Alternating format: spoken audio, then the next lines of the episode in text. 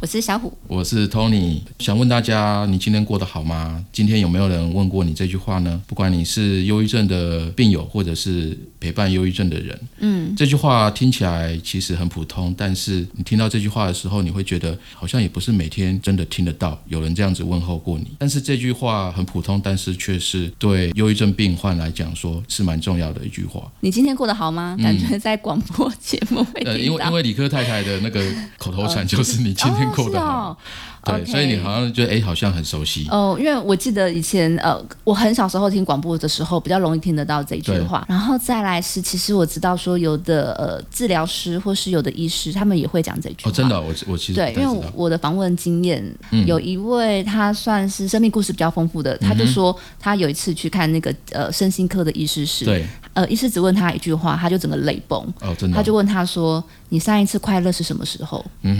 哼，哦，这句话听起来好像很普通嘛，对，但是因为真的也没有人这样跟他讲过，嗯呃，没有人这样子问候过他，他就真的整个就是百感交集。对我虽然就是每天可以正常的上下班对，然后呃维持我的社交关系，但我我上一次快乐是什么时候？对，嗯，你看哦，就是我们每天上班或者是跟我们家人下班之后相处啊，嗯，这种平常的问候啊好像其实很容易被忽略。那我们今天嗯，从这句话来开头，最近有一个新闻啊，大家嗯应该都有注意到，就是那个 Zappos，嗯，就是 Z A P P O S，对，那个鞋子的电商品牌创办对人嗯谢家华，嗯，好像发生火灾嘛，然后就意外身亡这样子。然后其实最近有一个新闻，嗯就是有爆出来说，他谢家华他本身其实有重度的忧郁症，嗯然后还有药物上瘾，就是他的好朋友朱尔，就是美国的那个格莱美奖的得手，嗯就是他最近在那个自己的社交账号上对面，他开直开直播嘛，然后对唱歌去悼念他，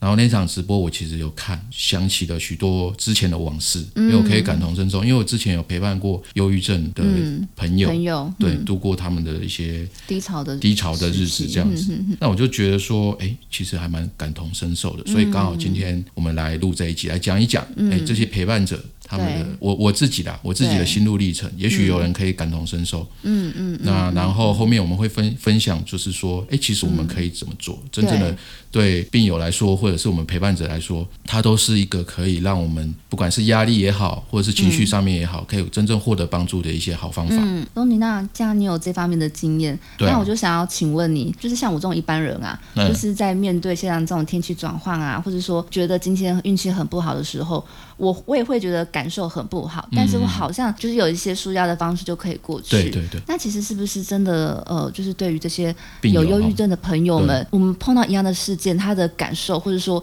他整个的情绪会不会更加的被呃拉扯出来？一般人当然难免不顺心的事情不顺心啊，或者是感觉好像运气很差啊、嗯，难免啊。对，难免啊。那当然，一般人来讲，就是哎，过几天他自然这个情绪就会、嗯就就好了嗯会就会缓解了，对不对？但是忧郁症患者其实很不一样、哦。我听过那个有病友他们说、哦，就是发病的时候，其实就很像情绪的这个感受啊，整个身身心灵都被榨干的感嗯觉。然后身身体啊、意志上面其实都很无力。嗯嗯嗯，就有一种像好像花朵，嗯，或者是树枯木萎吗枯萎的那种感觉，嗯，就是整个被消耗、被挖空。嗯，虽然这样形容哦，我们还是很难百分之百去感觉。对，对他们来说，有一句话我觉得描述的蛮清楚的，就是呃，自己情绪上面很需要被照顾的这个时候呢对，自我安慰变成一种很困难、很困难的事情。我们一般人就很容易嘛，自我安慰说啊，对没关系，这个事情过了一过下了子就好就好呃了。对，哼。但是对他们来讲，就变成发病的时候，就变成就是很困难的事情。我因为你刚才你有去提到说，就是陪伴者他其实也会经历过非常多的心路历程，当然，当然，因为现在大部分的人了解忧郁症或听到忧郁症，都来自于媒体媒体上面的这个资讯嘛。那可是很多的资讯，它其实是在忧郁症的这个症状上面，对或者是病友的身上。对，很少人去讲说陪伴忧郁症的这些呃亲朋好友，嗯，他们的压力其哦实、就是照顾者的压力、啊，对照顾者的压力其实、其实也是很大。我我自己有一些经历啊，对就是呃，我曾经陪伴过嗯是两个我蛮好的朋友，那一个他现在是正常生活起居啊，什么工作啊，就是在我在我知道的这个嗯范围之内，就是诶，他还蛮像一般正常人的，嗯就很久很久没有发病了。这样子。然后另外一个他就是不幸的就是自杀去世啊这样子。那当然，像我们陪伴的过程来讲，在他发病的过程当中，其实压力真的还蛮蛮大的。嗯嗯，因为是以我的例子来讲好了，那个这两个的例子大概是十年十年以前对这个时间。那你想说，在十年前，其实对忧郁症来讲，其实认识哦更更不多，对更不不对？多，更资少嗯讯更少，所以在那个时候，没有人是以准备好的状态。对去应对，就是在你这个知识跟身心上面还没有准备好，你反而很容易在他这个状况，嗯，反反复复的状况，很容易去卷入在这个忧郁症的发作时候的情绪当中，对甚至最后会搞到彼此的关系破裂，连朋友啊、家人可能都这个关系没办法继续下去。哦，因为其实也不知道该怎么做吧。对，真的不知道该怎么，也承受不住。嗯，那所以很多，据我了解啊，很多陪伴者在这样的身心压力下面啊，会会有一个共同的状况，就是说，为什么我努力了这么多，还是没办法帮助到这样子的人？然后自己的感觉会很无力啊，也嗯很难嗯受无。力感，对，因为我自己曾经嗯就是这样子过，所以我可以了解说当时的经验。我现在甚至回想起来，会还会觉得，哎，那种画面哦，历历在目，这样子感觉。哦，就对那时候的回忆还是被还是拉回会有，来，嗯哦还是。会有，但压力已经不会这么大了。对啊东，尼哥比较看不出来哦，就是没有，因为你的外表是比较冷静的，嗯嗯嗯，嗯，所以你那时候的压力就是整个爆表嘛，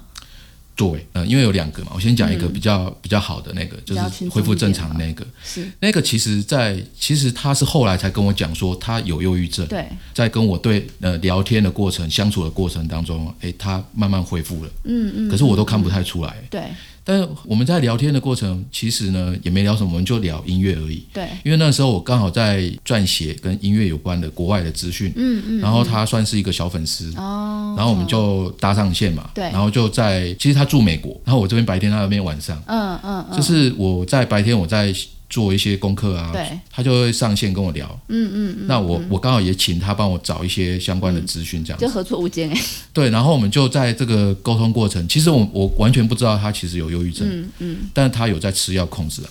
然后我们就专注在音乐上面的一些讯息分享。对然后还有音乐，听一些歌啊等等的，嗯，这样子就度过这样子，对直到他后来就是可能我们之间有一定的信任程度跟熟悉程度，嗯嗯，然后他才跟我分享说，其实他有忧郁症，然后在更早之前他其实有割腕了干嘛的。对直到认识我之后，对然后我们有专注在音乐的这个主题上面，嗯，去分享很多一些知识啊，或者喜好啊，或者是喜欢的歌曲啊，嗯，然后就沉浸在这个音乐上面。嗯其实你可以把它想象成像 像是音乐治疗的那个过程， 音乐我不知道陪吧伴音乐音乐陪陪伴伴嗯嘛，因为就慢慢的他感受到这个当中的美好，嗯，然后后来他就跟我说，对，诶他现在状况好很多，甚至不用吃药什么的。嗯，本来是比较严重一点的，本来是比较严重的状况，嗯，对，是然后到现在，据我了解，就是就越来越好，他越来越好了，嗯，是真的是一个正常的人，他可以比较不会受到这个病症的影对响对了，对对对，几乎没有吧。反正据我所知，他在美国在那边活得很好，这样子。好 好懂，我了解但，现在我们那再来就讲一嗯那个另外一个对嗯比较沉重的，就是自杀的那个。他们两个彼此有差一些一两年这样子，嗯，是后来再遇到的哦，就这个这个是自呃，杀这的。是好 OK，哼，对，那那个时候我刚好我自己的各方面状况其实也没有很好。我说呃大概十年前，就是嗯，他就不知道什么原因就突然发病这样子。他算是我的好兄弟，他在我状况不好的时候也帮助过我很嗯，多，是是，各方面，就他反还鼓励过我什么的。那后来就是想当然，在他发病的这个状况，我也当然义无反顾的去陪他，嗯，去消解他的情绪啊，各方面的。但是那个时候我忧郁症相关的这个知识其实根本不足，那所以其实在陪伴的过程当中，其实有很强烈的情绪到我这边来，嗯，我也不知道要怎么样去真的落实陪伴这件事情，嗯所以在这个时间当中，其实有很强烈的这个挫折嗯感，挫折感这个你也知道累积嘛，到每个人他都有一定的这个他有一个程度承受的的程度对，到后来我就选择逃开，我、哦我受不了，嗯，是我没有办法。那我算是最后一个离开他的嗯天朋友，啊，在他发病的那个时候啊，就大家你知道，就很像惊弓之鸟，鸟兽纷呃，是飞。因为他的情绪很强烈吗？还是对他最简单来讲说，他可能会打电话给人家，然后讲一些奇怪的话，哦，懂或者是传一些简讯，甚至对甚至打电话到人家家里，对可能是对方家长接的，家长就跟朋友讲说：“哎，你这个朋友怎么这样啊？”怪讲怪一的些怪怪这样的子什么的，大家就哎不敢再接近。呃，比较像是你讲的那个时间点，大家会更不了解。对因为我我是觉得这几年的资讯，因为比较有多哦好，比对较好，有越来越多人他是站出来去分享自己的一个经验，对，好，这就会引起一些比较多正向，或者说比多较知的。道这样的状况。对，不然其实会不太清楚，只会觉得怎么办。对那也许你去问别的朋友意见，他就说啊，你就不要理他了。所以那个时候啊，就资讯没有那么发达，所以也不知道说重度忧郁症的病患，他最严重情况下就是结束自己的生命。嗯嗯。那后来就因为我逃开了嘛，对，那后来就辗转接到电话，跳楼，跳楼自杀这样子。然后我就很自责啊，当然觉得说，哎、呃，怎么在最后关键时刻怎么可以离开他、啊、什么的，就各种有很反而是你这边很多的情绪对跟对对感对受对会感受不断的冒出来，持续很久，好几年，这么久好，几年，真的，因为他真的是我很要好的很朋要好友，的朋友。嗯，当然我自己本身的人格特质也有比较有一点责任感啊，对朋友啊这方面，就是但是就是把很多别人的责任，有时候也会跟自己的责任混在一起吗？嗯，我也不知道，我花了很久的时间去梳理这种情绪跟自责的那种感受，包含到对朋友的信任感哦，都被影响到都了，被影响到，就是说，哎，怎么大家都这样突然一有事，然后就离开，选择离开。哦然后我就会影响到我说，哎，朋友之间原来只是这样子嘛，那类那类似这样子的感觉懂懂那我分分享一个我的好了，因为对其实我也呃身边有一些正好有这样子的一个呃忧郁症状态的人在身边，差不多呃讲十年那个时间点，我有碰到。我那时候我也是真的被吓到，嗯，因为我从来没有碰过忧郁症的朋友，然后他嗯真那的哦时候是可能、呃发病，所以对他就有很多，我就觉得说哇他在干嘛？他就可能会有很多歇斯底里的反应，对对或是他对突然哭泣，对，就是想说大家也没有在讲他，对然后他就会认为说是不是大家要排挤他，然后他自己对很失败啊。我跟你讲，我那时候真的也都不清楚，我还自己去 Google 一大堆资料，嗯所以我我们刚才在那个会前我才有说，其实里面就有一项的那个资料去显示，其实呃忧郁症的陪伴者自己通常的情绪也会被影响很多，对对对对，对，因为因为你会有很深的无力感，然后尤其是其实每个人的病症都有些不一样，对，没错。嗯嗯嗯是。所以后来就他自杀嘛，然后直到现在，他每年生日，我都还会去他的嗯 FB OK，板上去写一些话给他想想对他说的一些话，这样是子。是是，到今天还是会有一点愧疚感，哦，但是已经好很多了。那这两个经历啊，忧郁症的经历，对，启蒙了我去研想究要。了解，嗯对，然后研究心理学啊，这些疾病啊，或是人人到底是怎么一回事的这个，嗯为什么会有忧忧郁症？对，为什么人会有忧那郁为症什啊，么有什忧么郁什么的，症，它后来会引起这么大的一个可能就是结束生命的决定？做好好听你说的原部分原因，就是因为这个，我我自己啦，嗯嗯，对嗯，当然也有懂其他的，当然就这个是蛮大的一个部分，这样。对啊，这个议哦题其实我刚才会讲说为什么要讲很久，是因为我觉得可以从不同的角度去切入。对啊或对啊者说，其实我觉得大家呃，也许多多少少啊，常常会听到，或是自己也有忧郁的一个状态过。嗯但是要变成忧郁症，的确不是我们平常就可以理解的。因为我那我那时候说我第一次遇到的时候，我真的有，我真的我真的是被吓到。嗯，对。然后之后我再听别的朋友分享，我就比较有心理准备了。真的哈、哦，对，因为才知道说哇，原来这个他们的无力感到底是什么，然后为什么有这么的厌恶自己，我就嗯对嗯觉得，因为他们其实很多外表看起来是非常棒的人，对，然后有些是我非常欣赏跟崇拜。完全看不出来，对，因为完全看不出嗯因为那时候还来。没发病。然后，所以当他真的选择一些比较极端行为时，嗯带给身边的人的这个打击跟震撼也是非常大。因为落差太大， 不好意思，小小叹气一下。好，那东尼，那就分享给我们的听众吧。好啊你讲就是说要去陪伴我们陪伴这些忧郁症的朋友，我们要到底要怎么陪？因对为我们不可能只出一张嘴吧，这是出一张嘴是最没有用的。 好嗯啦，开玩笑，开玩笑。呃，如果它是一些温暖的话语，还是有疗愈的一个一个对意义对对在。对嗯那我知道说你有整理一些资料，你会分享给我们，我们该怎么去做？好，我们讲陪伴陪伴到底怎么陪啊？实对嗯际上应该怎么做啊？因为总不是光在这个病友旁边就好，我们可以多了解一点，怎么样去实际的做好陪伴。因为在陪伴的过程嗯当中，呃，我们自己也能够呃舒缓我们自己的情绪，这样子，那我们就可以。陪伴的更久，或者甚至说你不是陪伴忧郁症的人，对，或者是忧郁症的病友、嗯也没关系。就是如果你今天遇到诶事情很不顺利啊，嗯然后你觉得呃怎么今天发生的都是一些鸟事啊，对其实也可以运用这些方法来去舒压舒吗压，嗯，这是很好、很科学的。好，它总共有五个部分，嗯就有视觉、嗅觉、听觉、触觉跟味觉。哦，就是五感，嗯，五就种是感官，五种感官的刺嗯激，就能够让你恢复到平常的这个比较好的这个状态。第一个，我们是视觉，嗯，视觉呢是什么意思呢？就是多晒太阳，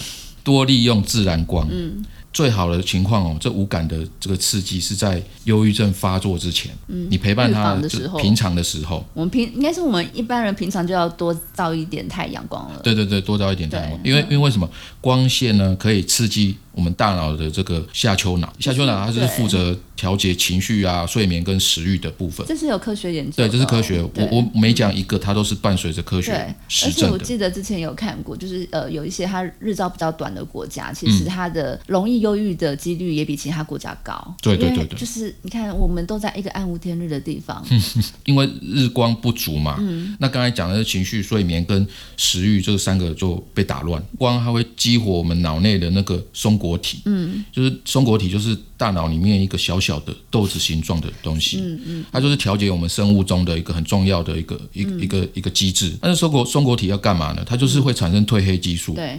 这褪黑激素呢，你过量的话，它会让人家感觉到很疲劳、无精打采。对，然后会增加那个忧郁的状恶化，所以呢，多晒太阳就可以帮助你，就是控制好这个褪黑激素。嗯，好、所以这是很重一个要的方。法，对，对啊，所以多晒太阳什么意思呢？你就多到户外走走嘛，嗯，多去参加一些户外的音乐会啊，嗯，这个或是走走步道啦，走走步道、啊去爬爬山啊对，，嗯都是很好的户外去运公动。园嗯走走也可对以，，呼吸新鲜空气这样子。好，呼吸新鲜空气。第二个就是嗯嗅觉，对，就是忧郁症发作的时候啊，更需要呼吸新鲜的空气，哦或者是让你的四周，即使你在呃室内，对，让你的四周有自己喜欢的味哦道、也很重要。会不会就是呃，也是有一点芳香疗法也可以介入？对，没错。为什么嗯呢？因为呼吸到自己喜欢的呃味道的时嗯候，或者是新鲜的空气的时候，它会直接影响到愉你悦大脑的对边缘系统。对，嗯，就让你的记忆跟正向情绪啊，都会变得嗯更好。所以，所以呃，喜欢的味道有哪些？像对我很喜欢闻我们家狗的脚掌味道，哦有的人喜 欢吸吸猫嘛，这都是很好的。或是对嗯点像熏香的蜡烛啊、线香啊，直接喷一点你喜欢的香水。重点就是自己喜欢的味道，这对对很对重要。然后并没有限制说一定要是什么，像刚才那咸个酥鸡的味道也很哦好，。这个就有点夸张了。 我跟你讲，真的就是你自己喜 欢的的对，那个料理也是，但那也个是这东样尼子。讲那个吸炸猫吸狗倒是蛮有哎，对趣对的，因对为我们知道对，说。每天都要吸 对，因为吸猫就是一个合法的毒品，就对对对对对。会上瘾的这样。对，OK，好，然后再来是听觉嘛，嗯就刚刚我不是分享第一个那个案例比较对正常的，那个对就是在讲音乐，嗯嗯，所以聆听音乐啊，就是很重要的一个部嗯分，因为它会让你的大脑释放出多巴胺，那要是哪一方面的音乐啊？就比较愉悦。的音乐吧，有人喜欢听摇滚乐啊，重那也金可以属啊可以啊嗯只要可以啊他喜欢的只要他喜欢的，嗯当然是最好是比较一般人啊，就是比较愉快的，或者说古典乐吗？古典乐也不错，古典乐当然挑一些比较情绪波动可以比较让你舒缓的，对，舒缓的，或者是听有声书、听 podcast 也可以。那就像我跟那时候那个朋友嗯嘛，就是我们一直在聊音乐啊。对，那时候我们就在我们分享的音乐就是黑人音乐、放克音哦，你乐、们喜欢放的类型、啊，嘻哈啊、放克啊、就是爵士对啊。啊，所以这方面的所以就就是挑自己喜欢的对类对型对对非对常对对重要。对，那当然除了音乐之外，还有嗯，对，户外的那个鸟叫声，嗯，也很也自然的声自然的音嗯大自然声音，风吹草动的声音，嗯嗯，或者是小朋友的笑声，是笑声哦，不是哭声。小朋友笑声就，是我们真的是回想一下，我们听到有些声音，我们真的就会很开不心自嘛觉对嘴角也会上扬，因对为你对会对会让人觉得很放松。对，好，然后再来第四个是触觉，触觉呢怎么说？简单来讲就是，哎，你可以好好的泡个热水澡，按摩也算，嗯，泡温泉也算，对，或是喝杯热茶，嗯，哦就是双手，像冬天嘛，双手捧着一个热热的茶，对，是不是很温暖？对，或者是买你家有一个好很好坐的沙发，那个柔软度。你也很喜欢，嗯嗯，或者是很简单，就是可以给你的朋友或是家人一个很温暖的拥抱，拥抱是真的很有帮助的。嗯，好、一个肢体动作。所以你会拥抱你家巧飞，小飞啊，我们家的狗 狗，还有我老婆嘛，嗯，对，对，然后或者是平常哎做瑜伽，哦，做瑜伽，做瑜伽很好，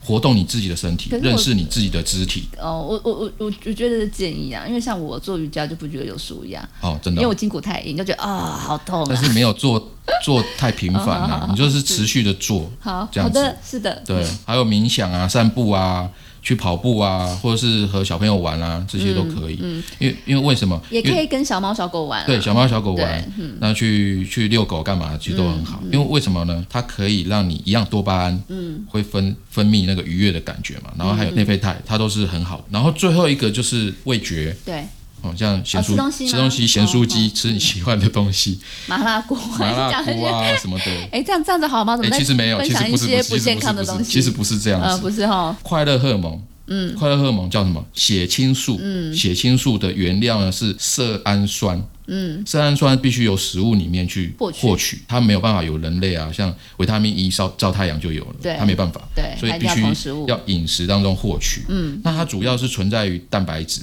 像所以你吃豆类、乳制品、鸡蛋，我都我都不吃这一些，怎么啊办？那你要多 吃，但你还蛮乐观的嘛，可能要少吃一点。